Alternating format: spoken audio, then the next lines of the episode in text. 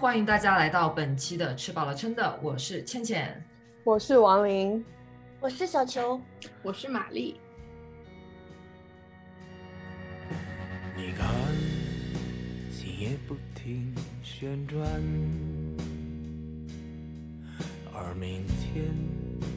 又该去向何方？无数次短暂的旅程里，无尽甜蜜和忧伤。我们今天邀请来了 Mushroom，是一位心理咨询师。然后我们请 Mushroom 稍微来跟我们介绍一下他自己吧。好呀，大家好，我是 Mushroom，然后呢，现在是一个全职的心理咨询师。然后今天非常高兴能够参加这个节目。欢迎你！我现在这个状态就是有点平和，嗯，没有太大的起伏，但在平和之中，我又觉得。嗯，这个是不是不对？就是我我我能分享一下我的看法吗？嗯，我之前也一直以为我追求的是一种心理上的平静，但是我觉得情绪它好像是像一个水闸，它会慢慢积累起来的。你有时候就是要发疯，让它泄洪，就是让它爆炸一下。你爆炸之后就觉得好了，我可以恢恢复我原来那个状态。有时候情绪就是要让它发泄，你有时候有高有低，你就。不要太我我个我个人啊，我不想太控制它，嗯嗯，我就让它发生，就顺其自然。对，就是有时候它是到这个节点，它是一个必要的东西。对对对，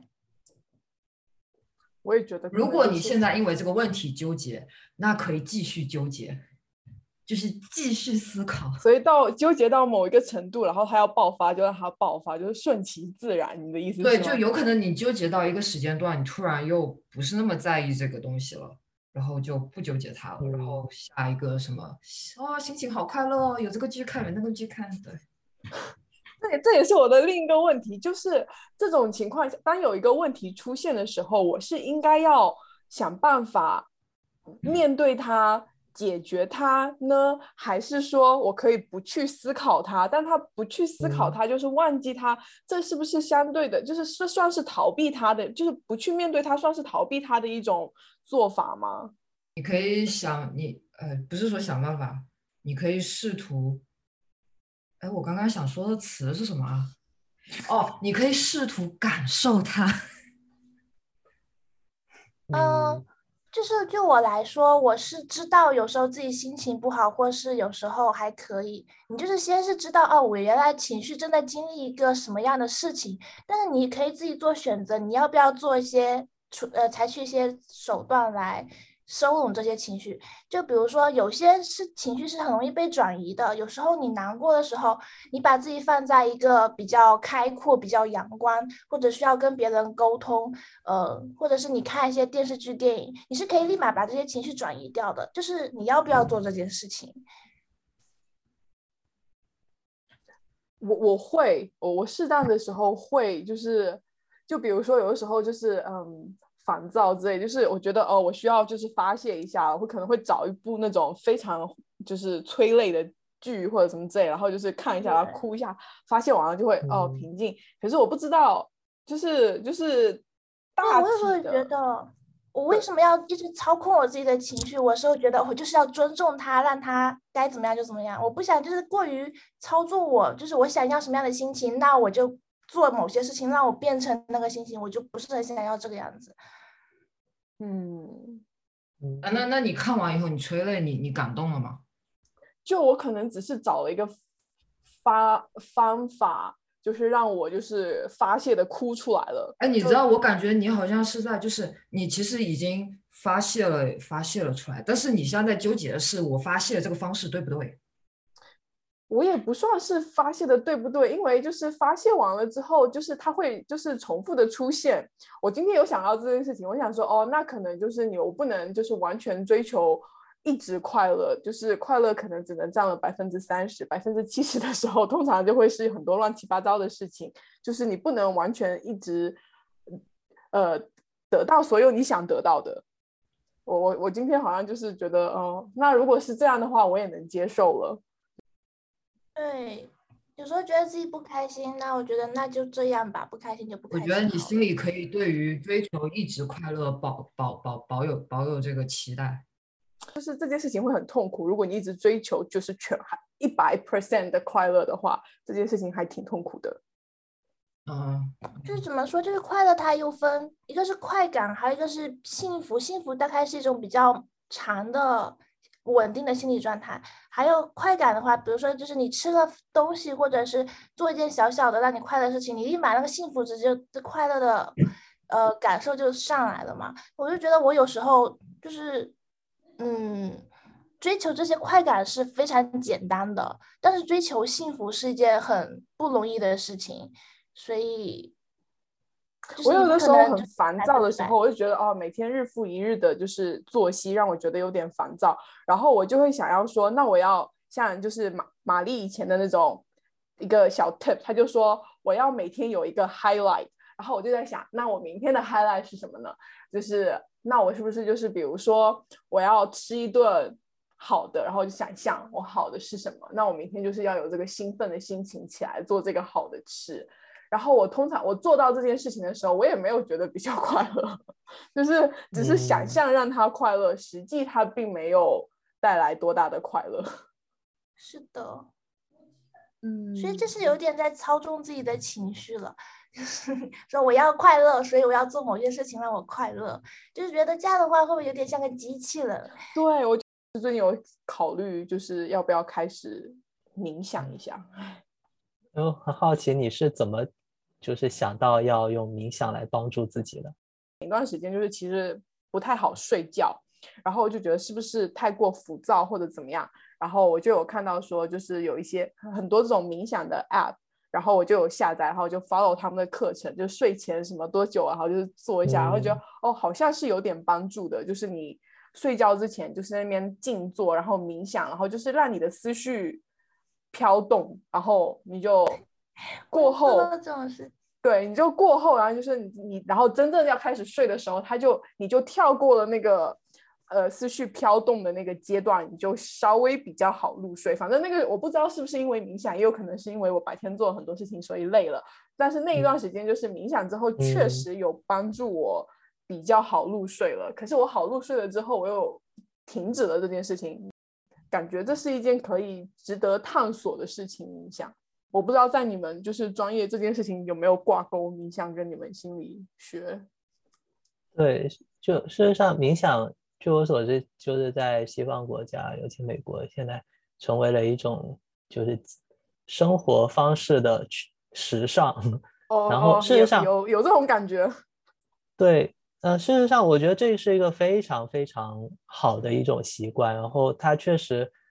就是可以像你刚才说到的，就很大程度上的帮助我们去获得一种健康的状态。这种健康的状态不仅是说身体，就是不仅是说情绪上的健康，其实它包括我们的机体的健康也有非常大的一一个帮助。嗯，我最近在读一个就是关于这心理治疗的方面，就是讲依恋理论的。它其实就是它讲到一个点，也是让我呃原来。没有去留意到的，就是当我们在讲依恋对象的时候，呃，就是所谓的依恋对象，就比如说是我们早期的这个抚育者，他会给我们提供一种安全的关系。那么我们在这个待在安全的关系里面的话，我们会更有呃胆量、更有勇气去探索那些我们以往没有去接触过的未知的世界。所以事实上，这样的一种安全的关系，它给我们提供的是一个我们可以称之为叫安全基地的。一个氛围，那么一呃冥想它特别奇妙的一个呃部分就在于说，如果我们成为了一个呃熟练的冥想者之后，事实上我们很大程度上可以通过在进入冥想的这个状态里面，为自己提供这样的一种安全基地的这样的一种存在。也就是说，当我们进入到冥想状态的时候，事实上我们会感受到的是一种平和的情绪。在这个情绪里面，你是不会有任何那些让你感到害怕、恐惧、焦虑的这样的一些情绪。呃，相反，你会体验到的是一种无比的宁静所带来的一种喜悦感，而这种喜悦感，它会给你赋予无穷大的安全感。所以这个很棒的，对，很棒的地方是我我最近，因为这就让我联想到我最近的一个呃兴趣爱好嘛，就是我最近对那个户外的这种 这个露营方式这些我还蛮感兴趣的。然后我在挑选那个装备的时候，我会买一些装备嘛，对，户外的桌椅，然后帐篷什么的。然后我就发现说，我每当我在去选购一些户外的。装备的时候，我特别考虑的一点就是它到底便不便携。就我买了以后，我会不会愿意把它带出去？那我之所以能够把它带出去，那我得扛得动啊，对吧？所以便携性是我非常呃注重的一个方面。然后，因为我也是一个长期会去进行呃冥想这个练习的，有有这样的一个习惯。那么我从常年的这个冥想的训练里面，我会深切的感受到冥想所给我带来的那种巨大的帮助，呃，就是我刚才说的，呃，身心上的这样的一种帮助，嗯，并且，呃，我最近读了那本书以后，我突然就想到说，事实上，我觉得冥想就是一种最好的一个我们每个人都可以去获取的一一种随身的避难所。我可以去到任何地方，只要我坐下来，把眼睛闭上，我就可以让那个避难所出现在我的身体里面。不管我去遇到任何的事情，让我感觉到害怕、恐惧、焦虑、不安，我都可以瞬间的让这样的一种呃回到那个庇护我的地方去。所以，我当我有这样的一种体验的时候，我觉得这是一种，就你知道吗？就像你。掌握了一种 魔法一样，会让你 就是永远处于一种这那个有一个保护伞保护着你。嗯，我就是有点好奇，如果你进入了那个场合、场域、冥想的场域，那你那个时候其在想一些什么呢？那你的内心活动是什么样？我我的我的是就是我就听他的那个声音，然后他叫我做什么我就做什么。我觉得在那个状态下，我是可以不用考虑。我现实的状况的，我就是进入了另一个，我的我的我的大脑进入了另一个地方，就是我可以忘掉，就是我我今天一整天就是身上就是或者其他想法上给我带来的东西，我就可以先暂时放掉那个，然后就是跟着他的思路走，就是让我跳出来的那种感觉。是的，我不知道大家有没有这种体验，也可以分享一下。我有过，我经常有过，就是。我不知道这算不算冥想，我没有我没有试过冥想，但我不知道我这个算不算。就是最开始是工作的时候很无聊发呆，然后开始想事情，然后呢到了一定程度以后，就是我我想事情的这个意识都不见了，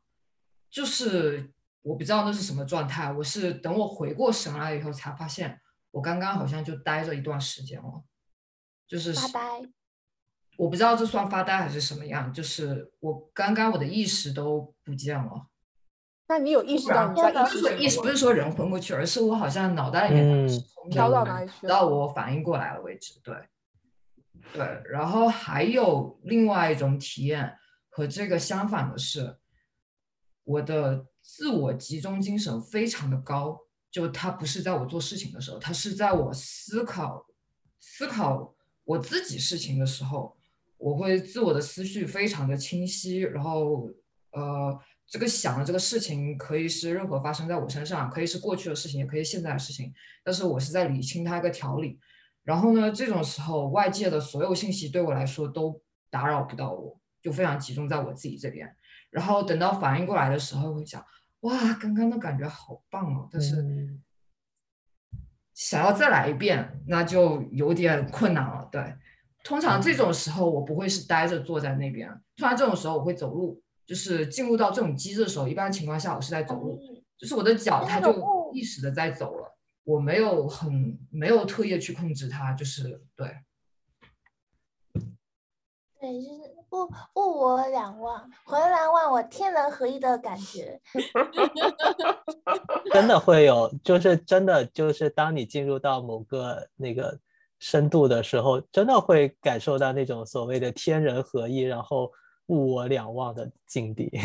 哦，还有一种、就是，然后嗯还有一种，这个是非常常、非常非常频繁，就是做白日梦啊，就是 幻想啊，幻想啊，幻想完，就是那时候幻想也是，哇，就坐在那边想啊想啊想，哇，我脸还会笑，你知道吗？然后幻想回来以后，结束了以后就，啊，好爽，对，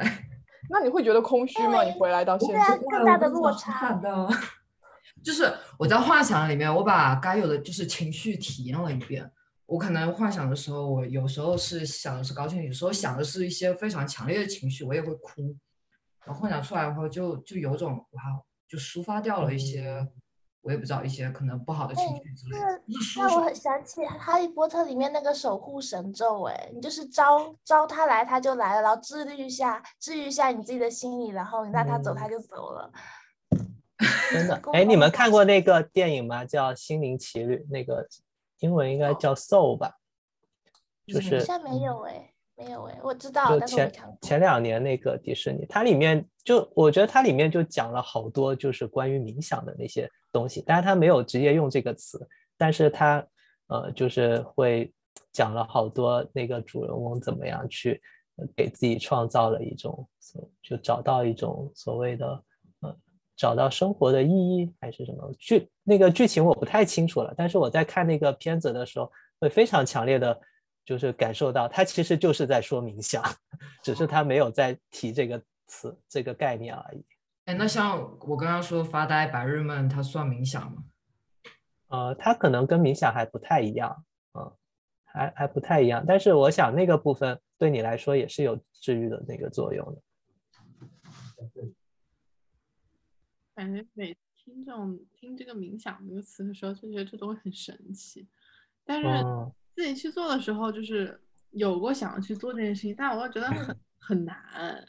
我也觉得很难，所以后来就没有做了。我对我也是，开始了吗？你们开始了吗？我做过这件事情，但是我没有成功，大概不算不能成功，就是静不下来。我也就他说就是感受，就是嗯气吸气那一块儿，我就开始就晕，就感觉嗯有时候想要那种二倍速，你说快一点，就是对他呃是一个自发的过程，就是哎啊，我静下来，哎，就静下来。如果别人叫我说感受呼吸，静下来，嗯，我所以我我非常能够理解，就自己，我觉得，我觉得我自己那个样子，我已经非常的，我觉得 OK 了，我就不尝试冥想了。我非常能够理解，就是我以前刚接触的时候，因为我为什么会接触，是因为我上研究生的时候，呃，那个时候我有同学他们在做这方面的课题嘛，我当时完全没有听过这个概念，然后就觉得很奇特，就是什么叫做冥想，有什么叫 meditation，还有什么 mindfulness，我觉得这些都好奇怪的词，然后但是就是。慢慢慢慢，你在各种不同的场合听到了，然后就开始对它产生一些好奇，然后你也想去体验一下。然后我记得我刚开始去做这个事情的时候，我也是那种特别不能理解，然后也会觉得，嗯，好像做了一下也没什么效果。然后关键是当我在想到我要去做这件事情的时候，我本能就会产生一种抵触。嗯，我就觉得我我就不想往那做，所以好像越是那样，就是后来，但是现在我其实有一个不同的感受，就是我现在特别愿意做这件事情，甚至就不需要任何的提示或者任何的这个外界的呃压力，我自己主动就去想去做这个事儿。然后当我在回顾，就是当我在这个状态的时候，在回顾我原来的那个状态，我会发现，好像在我原来那个。我越需要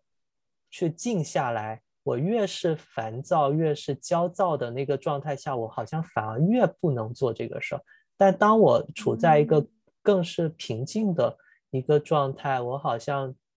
就越了解自己内心的那样的一个状态的时候，我反而就越愿意去做这个事儿。所以我觉得就就是真的古话说的太好了，就是真的万事开头难，就是能够开这个头本身，然后在一开始把它就做下来，就慢慢慢慢你就会知道哦，原来这个东西它对它还是蛮有意思的，就里面还是有蛮多乐趣，但这个乐趣是需要一点耐心、一点时间去发掘的。就我之前有看过一个什么什么什么视频啥，说年轻人越来越没有耐心了。电视的二倍速，真的。感觉不二倍速这个电视看不了。这不就是你吗，玛丽？他不知道我这是你呀，但我不会二倍是我呀，我说我从来都不二倍速啊。但我觉得是因为现在人的选择太多了，就是我不干这事儿，我可以有别的事儿干。那所谓的就是可能过去的人就是科技也没那么发达，然后生活环境也比较单一，可能我不干这个事儿，我不在家读书，我可能也去不了别的地方，那我就只能干。呃，我我觉得这是个整个一个时代的带来的一个一一个现象吧。嗯，也是有可能的。我发现，就自从就是知道二倍速这个东西之后，就跟上我有对包括坐过他，我有坐过玛丽的车，然后他有时候在车上就是听那个什么小说还是什么的，他那个语嗯速就是叭叭叭叭叭叭闹豆子一样，他的这种 听说体验，真的就，是他在讲述一个非常平和的故事，那个语速让人并不觉得平和，就你乐趣何在？吗？我为什么要在你们坐我车的时候放小说呀我？怎么知道你为什么要这样？但是你的确坐过，我的感觉就是很快的就想知道下面发生些什么。我觉得我用二倍速的想法就是我想知道之后发生什么，所以我想快一点，想嗯，快一点。就它破坏这个故事的质感也没有关系。就是取决于什么故事吧。如果有些故事，之前我有遇到一部就是呃电视剧，然后那部电视剧属于我自己看了它前几集，我就知道这个电视剧绝对是我最近几年看过最好看的一个电视剧。那个电视剧我会很特意的，喜好欢放吗？对，因为我每一集出来的时候，我都是属于我一定要留到晚上看，然后我要用一倍速看。那个时候真的是太快乐了，每天就看一集，我嗯就很快乐。他那种 highlight clip 还要反复的看，那也没有，但是我。就是属于这一种，我知道它当下发生的每一分钟都已经很精彩的情况下，我觉得我就不会去用二倍速了。但是是属于那种我可能对这东西兴趣也就那样，然后呢，我就可能就是也跟 Mushroom 说的是一样的，就是我可能觉得下一个选择可能会更好一点，所以我想赶紧过完现在这个的那种。那你为什么不直接就跳过别看它，你直接跳到你想看的哪个呀？如果有就是快进十秒这个选项，我可能也会点。不是有快进吗？哦，你用 iPad，就是有就直接跳到你想看的呀。不是不是，就是有的时候你并不知道这一段视频里面哪一段你会觉得想看，所以你就快点看。哦，好吧，是的，OK，我有个问题，就最近困扰我很久。我发现，就是对于一个，就是我以前很喜欢看电视剧，看电视剧很开心，但是我已经很久很久都没有因为看过一个电视剧开心了。然后就是现在看电视剧，我感觉看不到结尾就不想看了。我感觉我丢失掉了我的一部分快乐来源，我就很想弄清楚这件事儿，然后我想找回我的快乐来源。嗯，我我我提个好奇，是因为电视剧电视剧的质量不 OK 吗？就是你知道有的剧就是会给你带来快乐，有的剧就是不会啊，就是有的剧就是很无聊的剧，你就是不会快乐。我感觉就是以前我对于快乐的门槛很低，那个电视剧可能就不需要有多少多高的那个水平，我可能就会快乐。但是现在就是属于那种就水平低的，我完全看不下去。然后呢，就是像那种韩剧，我又嫌它节奏太慢；美剧我又觉得它剧情太太太太一样了。我懂。哎，但这个其实对我来说不是一个不是一个纠结点，但是我有和你一样的，和你现在一样，就一直都这样，就是我很难去看完一部电视剧，就经常就看到开头或者看到中间，我对后面就没兴趣，不想再点开了。嗯，经常就是那那种连载的东西，就是可能最开。始几集确实好看，哇，我看好高潮，还在等更新什么的，但是等着等着就突然没兴趣了，然后他我甚至我连结局我都懒得去看了。嗯，对，这个情况在我这里是剧的问题，这个情况在我这里其实。不，有的时候真的不太是剧的问题，因为我对有些剧是真的有哇，好好看哦，等更新哦，好棒哦，就是就等着等着就没兴趣了。就我觉得是不是人长大了就会这样啊？这样我觉得就是长大一点意思都没有。如果一个电视剧它是连贯的，你在等待中热情当然就消磨啦。就是有些电视剧，比如说像那种《爱死机》，它每一集都是一个新的故事的话，它被打被打断就根本就无所谓啊。所以他爱什么时嗯候发什么时候发，其实你都是会一直保持同样的兴趣。那像《爱死机我》也觉得是第电视剧的问题。第一季我看了，第二季就没兴趣看，第三季我也不知道我有没有兴趣。但我觉得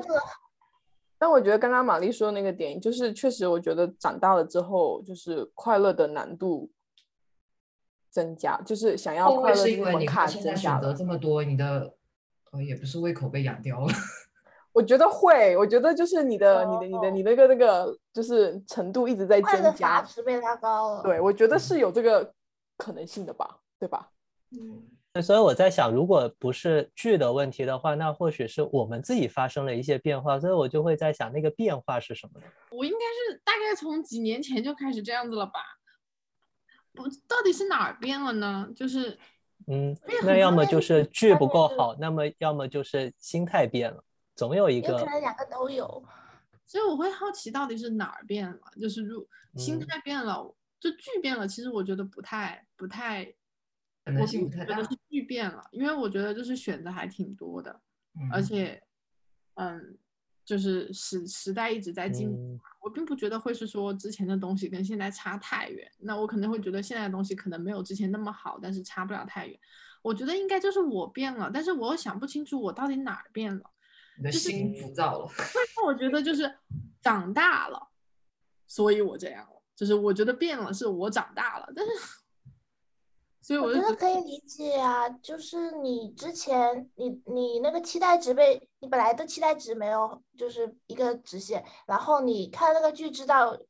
知道哦，原来可你可以达到那样的快乐，之后就没有再超越他的了，就是你知道你可以达到那个程度了，你就心中有一些期待。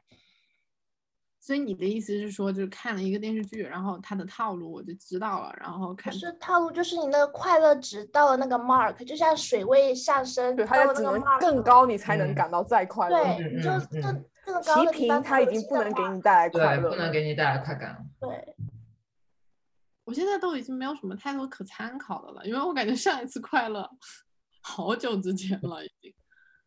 嗯我现在也是，我以前从来不会看第二遍，就是我知道大概故事情节的剧或者电影，我基本上不看第二遍的。直到近几年也是，我是觉得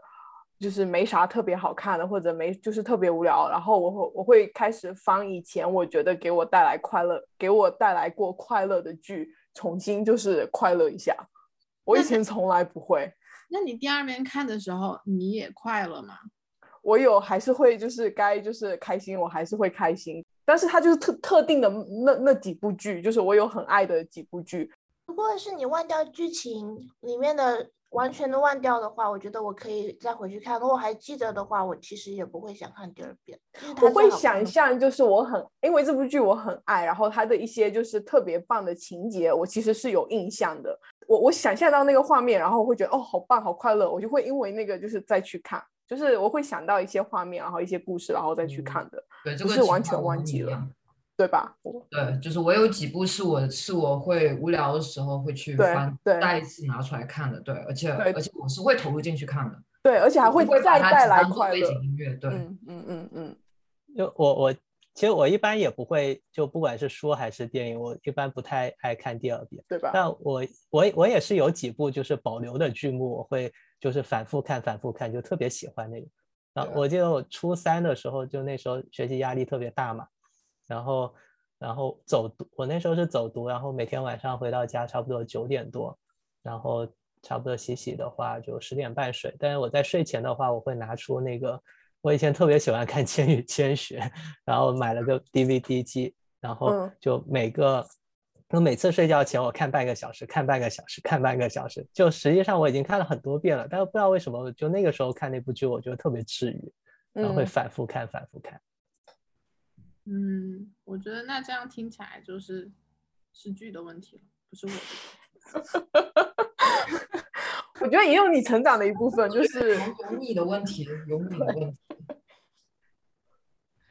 就是会这样啊，就比如说我以前很喜欢到处玩，然后户外活动啊什么的。因为如果你有些地方没有去过，你第一次见到，的确是觉得哇好美啊，然后那个景象震撼心灵之类的。但是你就是多参加一些这些活动，你就知道它就是那个样子的，就是有点那种嗯习以为常，就没有那么开心了。其实你可以过一段时间的哦，就是过一段时间，不好意思。什么？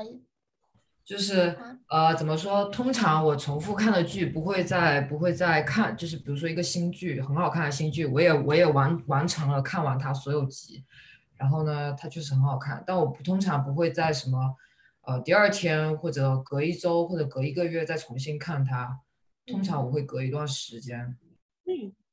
所以疲惫感这件事情就是大家都哦，你是觉得你自己疲惫了是吗？你觉得你是不是有点疲惫了？因为你们你们刚才说的就是疲惫了呀，对吧？哦，是会这个样子的，人是会疲惫的，就是这就是没有新鲜感了之后，你有没有再有新的能源 input 进来，你就是会，嗯，对，嗯嗯，所以看待就是如何对待疲惫感呢？这是个好问题。我 ever young 这个。对，就是说的，得有一些东西输入进来，一些新鲜的那个部分，能够给自己充电的那个那个东西。嗯，我我想可能每个人都会有不一样的那个方式。其实爱好是一个很重要的一个渠道。那就比如说像我的话，那我可能会，我现在会喜欢那个户外的野餐，然后我会我会觉得这是一个对我来说蛮充电的方式，然后能够有一些朋友能够聊聊天，就聊一些。呃，感兴趣的话题，我觉得每次聊完，我也会觉得特别充电。然后再比如说做冥想，它也会给我带来很多呃很正面的感受。然后还有比如说我喜欢去看看话剧啊，然后呃对，包括我的工作本身，我觉得都是在给我充电。所以我觉得每个人会不一样，所以可能大家也可以分享一下，对你来说充电的那个部分是什么。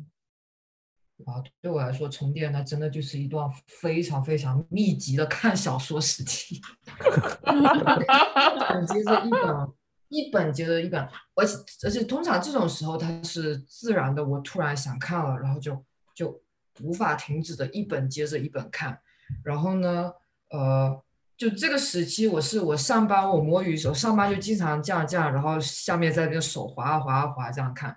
就是，而且这种时候不是我硬要我自己去看，而是真的就是我需要哇，就看了就好舒服、好爽。然后看完这个时期通常需要有两到三个月，我可能这么久，每天都都在寻找新，就是我还在看这一本，我可能这本我还在看开头，我就正在，我就就已经在找下一本要看什么了，然后全都下载下来。你会看完全本吗？像你看剧。它会自然而然到有一个疲惫期，就是觉得看看差不多。两个月是该疲惫了，你太久。然后我会换换成电视剧。那我跟你状态，如果如果说看剧看小说这件事情的话，我也是差不多。我就是有一段时间，我就会疯狂的看剧，然后看剧到就有点疲惫了，然后我就会看小说，然后小说疲惫了，那就换一个事情，就是它就是有一种就是哦，突然觉得哦没啥意思大量的这些情绪给填充，我会觉得。满足，对对对，那我能理解。我没有一个这样子的渠道了，就是不会有那么一件事情让我去做，我就觉得我一定能从这件事情当中做得到快乐。我现在已经没有这样子的渠道了。小时候以前的渠道是就是看电视剧吗？对吧？就看电视剧，然后小说其实以前也很容易获得快乐，但是现在就是小说也看不进去了，就。我觉得人是不是不应该一直追求快乐？你越追求快乐，你那个阀值就越高，越难得到，你就别追求了。你要相信，就是快乐只能占百分之三十。可是我已经丢失到了，丢失掉了一件百分之百让我快乐的事儿，这个事情会让人很沮丧。百分之百让你快乐的事情就是毒品一类的吧？那你 对身体还是有损害的。哎，但是倩倩说的那个就是让他百分之百的快乐，好吗？我觉得他那一段听起来很爽。他也疲惫啦，不是吗？对，疲惫他是到了一定量了，对，对，它是他是属于我现在啥都没有的情况下，我去做那件事情，我知道我自己一定会开心。然后可能他做这件现在其事开心到累了，他是开心到累了，他不是别的，所以他这个很爽，好吧？我可能倩倩还没到那个疲惫期啊，他再过个三五年，你到八十岁的时候，你还能这样吗？有可能就是有可能，我也不知道啊。我说现在，但至少现在我是这样子啊。现在我甚至愿愿意愿意为此就是，呃，熬夜，可能第二天就睡个三个小时去上班，我都愿意，就是爽啊，舒服呀。就体会别人的情绪，我会觉得哇哦，那我知道玛丽，你最近有在运动，运动会给你带来这种快乐吗？运动就是在最后后面阶段会让我开心，但是前面就很痛苦。嗯，但是而且运动它属于那种快乐跟痛苦的比例比较痛苦了，就是你看他这种就是需要用这么多痛苦去换的，他就是想要嗯有类似我这种看小说，就是但我但我要说，看小说这件事情也伴随着痛苦，好吗？我明明有正事要做，但我就是哦有那种、对，就是那种呃愧疚感，那种其实也有在压压着我，它也是伴伴随着就是痛苦的，它不是一百不觉得自己在浪费时间吗？是的，我会觉得觉天哪，我在干什么？我能不能不要再这样了？就是这种状态也是在伴随着这个快乐出现的。那那我要说，可能跟我是最近生活状态有关系。我已经很久没有过压迫感了，就是我。我就是现在就可以完全就是 free 的让自己干一件事情，然后就你知道，我觉得压迫感是很必要的。我没有，我感觉压迫感是某种推动你继续前进的一个必要存在。所以我感觉我现在就是哦整天我都有，就是任何一个时候我都可以把自己给抽出来干一件我自己想干的事情。但是不是因为这个快乐得的太容易了，所以你觉得对他这个就是太容易了，导致我已经没有压迫感了，我已经没有那种赶 deadline 的时候，就是说明天要交作业，今天晚上还在那看小说，就是没有这种感。我就是觉现那这个有可能是一个原因之一。所以那是一种就是迷茫的感觉吗？或者是失去方向的感觉吗？有一点吧，吧，有吧，就是我现在已经没有任何，首先是之前让我怎么想想，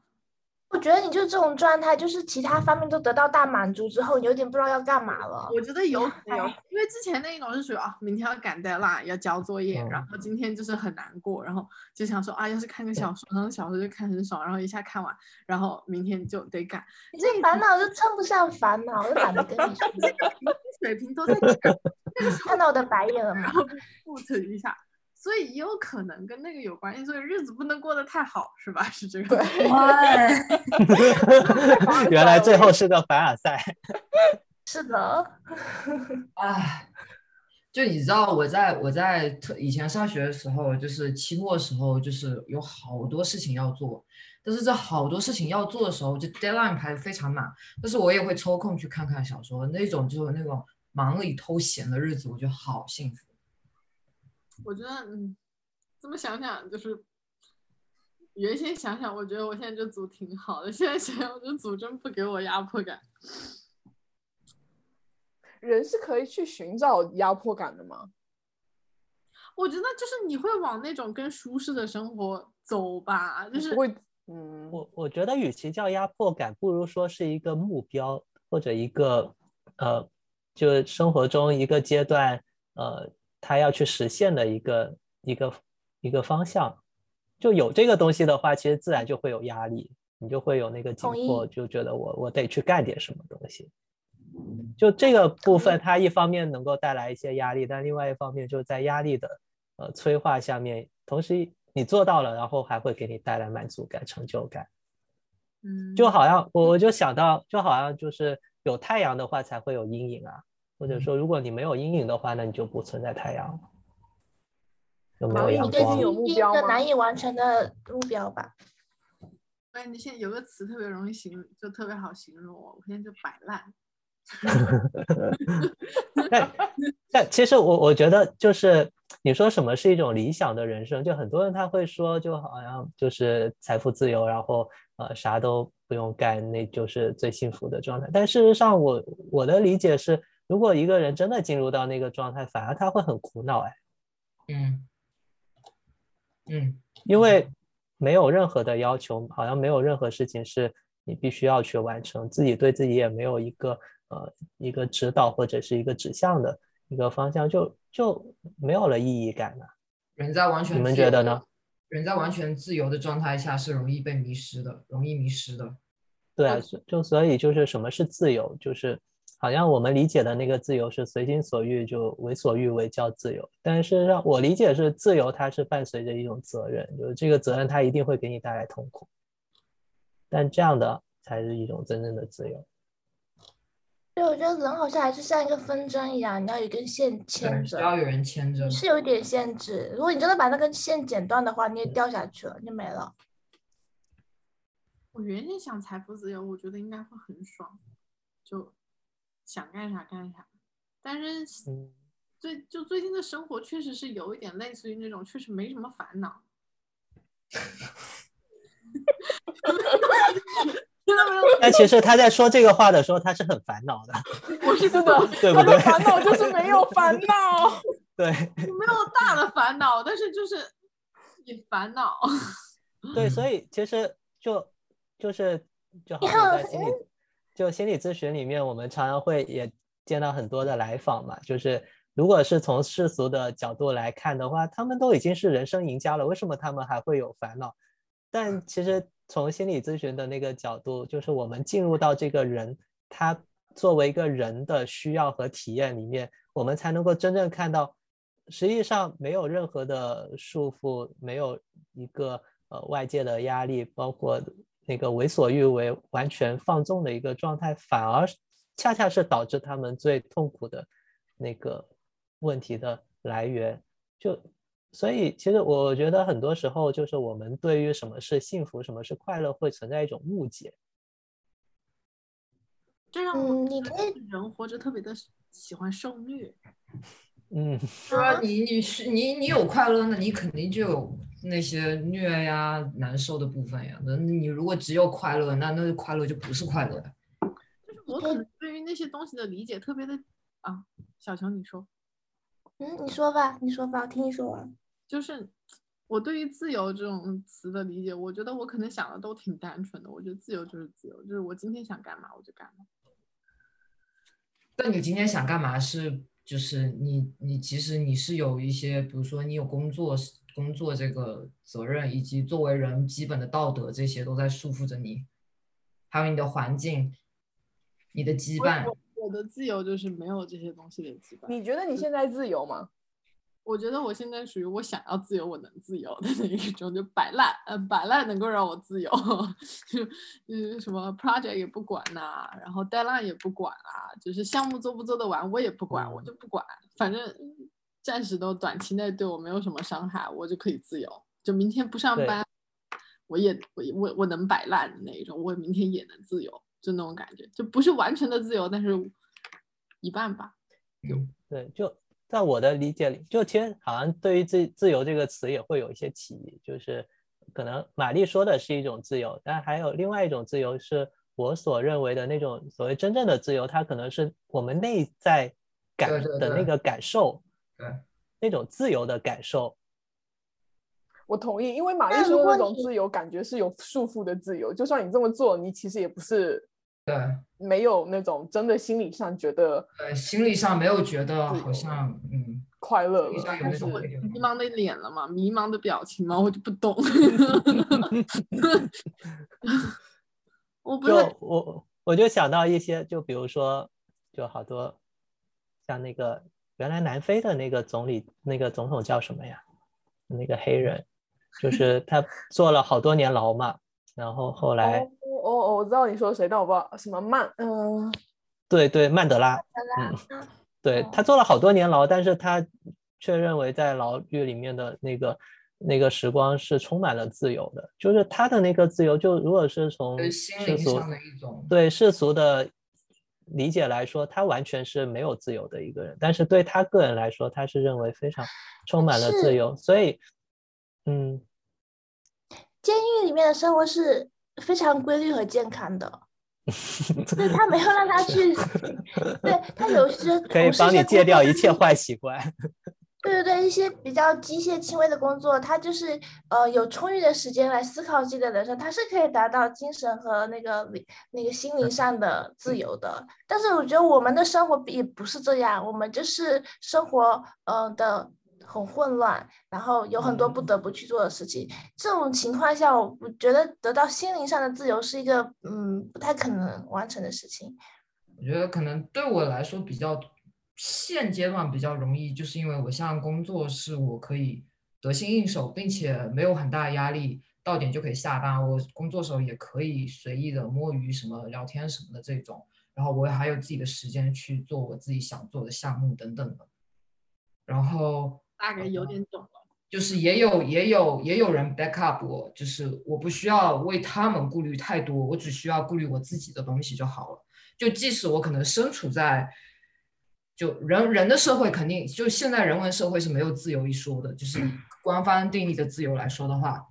是不自由，但是我心灵上我可以做我想做的兴趣爱好等等之类的，我只需要在固定的点完成我该需要的这些义务就好了，就是上班这些义务，他们对我来说也不是那么的困扰，对。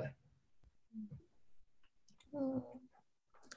一方面，你可能要有一个时间去，嗯，想去，比如说去阅读也好看电影也好，你要有一个这样的时间，你才可以去得到心灵上的自由。对，就是嗯，我心理上是感到了满足的。我觉得你这么一通说下来，我就大概有点懂了。这么说起来，我觉得我心灵不自由。虽然说我每天摆烂，但是我就觉得。摆烂也不对，对你有觉得摆烂不对，但我没觉得摆烂不对。我有觉得摆烂不对，我觉得到某一天我是要付出这个代价的，但是我今天还可以摆烂，就明天我也可以自由的那种感觉。嗯，所以我心理压力还是有的，所以我可能就需要身体上的自由去补充我心灵上的不自由吧。我觉得是不是有点焦虑呢？你就做点事情来把它给冲淡掉就好了。当然，问题就是你看他现在玩乐行程也满，每天有有时跑步，有时游泳，就他要做事情其实很多。对，我要做事情有很多。就是我并没有把我的生活安排到一个井井有条的节奏，就是我能够把我的工作安排好，然后又能把我的生活安排好，还还能把我的娱乐项目安排好，我就没有找到这个平衡，导致我安排的不好，我就不爽，然后我就心心里不舒服，然后我可能就好。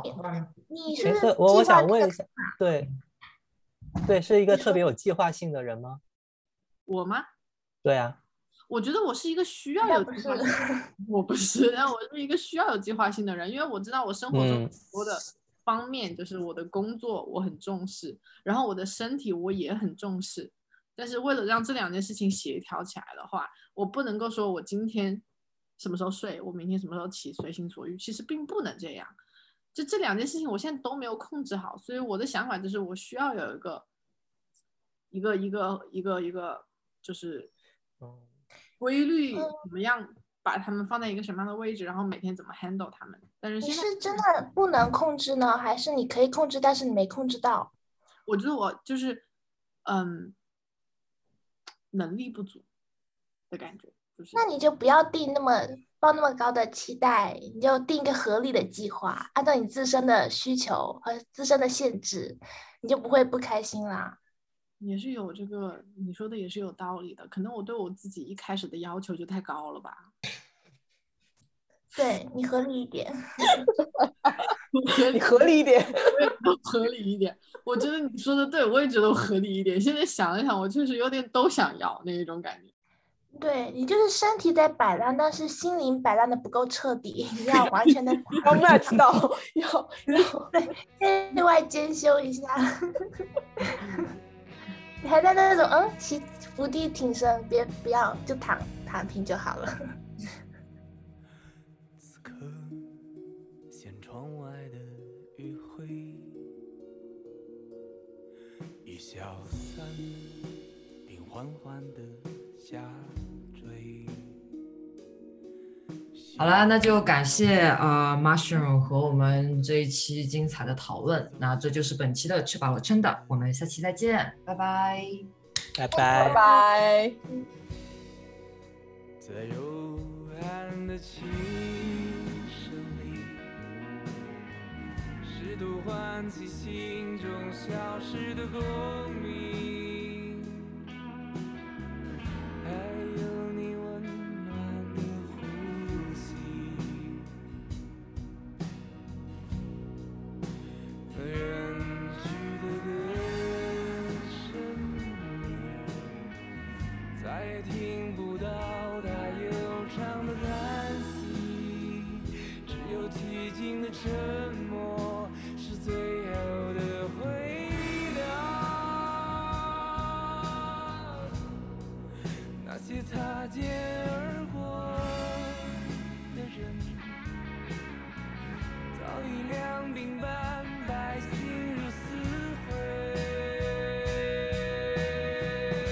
欢迎大家在苹果播客、小宇宙 APP、汽水 APP、Spotify、Pocket Cast 等平台订阅“吃饱了撑的”，收听我们的节目。也欢迎大家在微博搜索“吃饱了撑的”横杠 Down Eating，关注我们和我们互动。我们期待你的来信。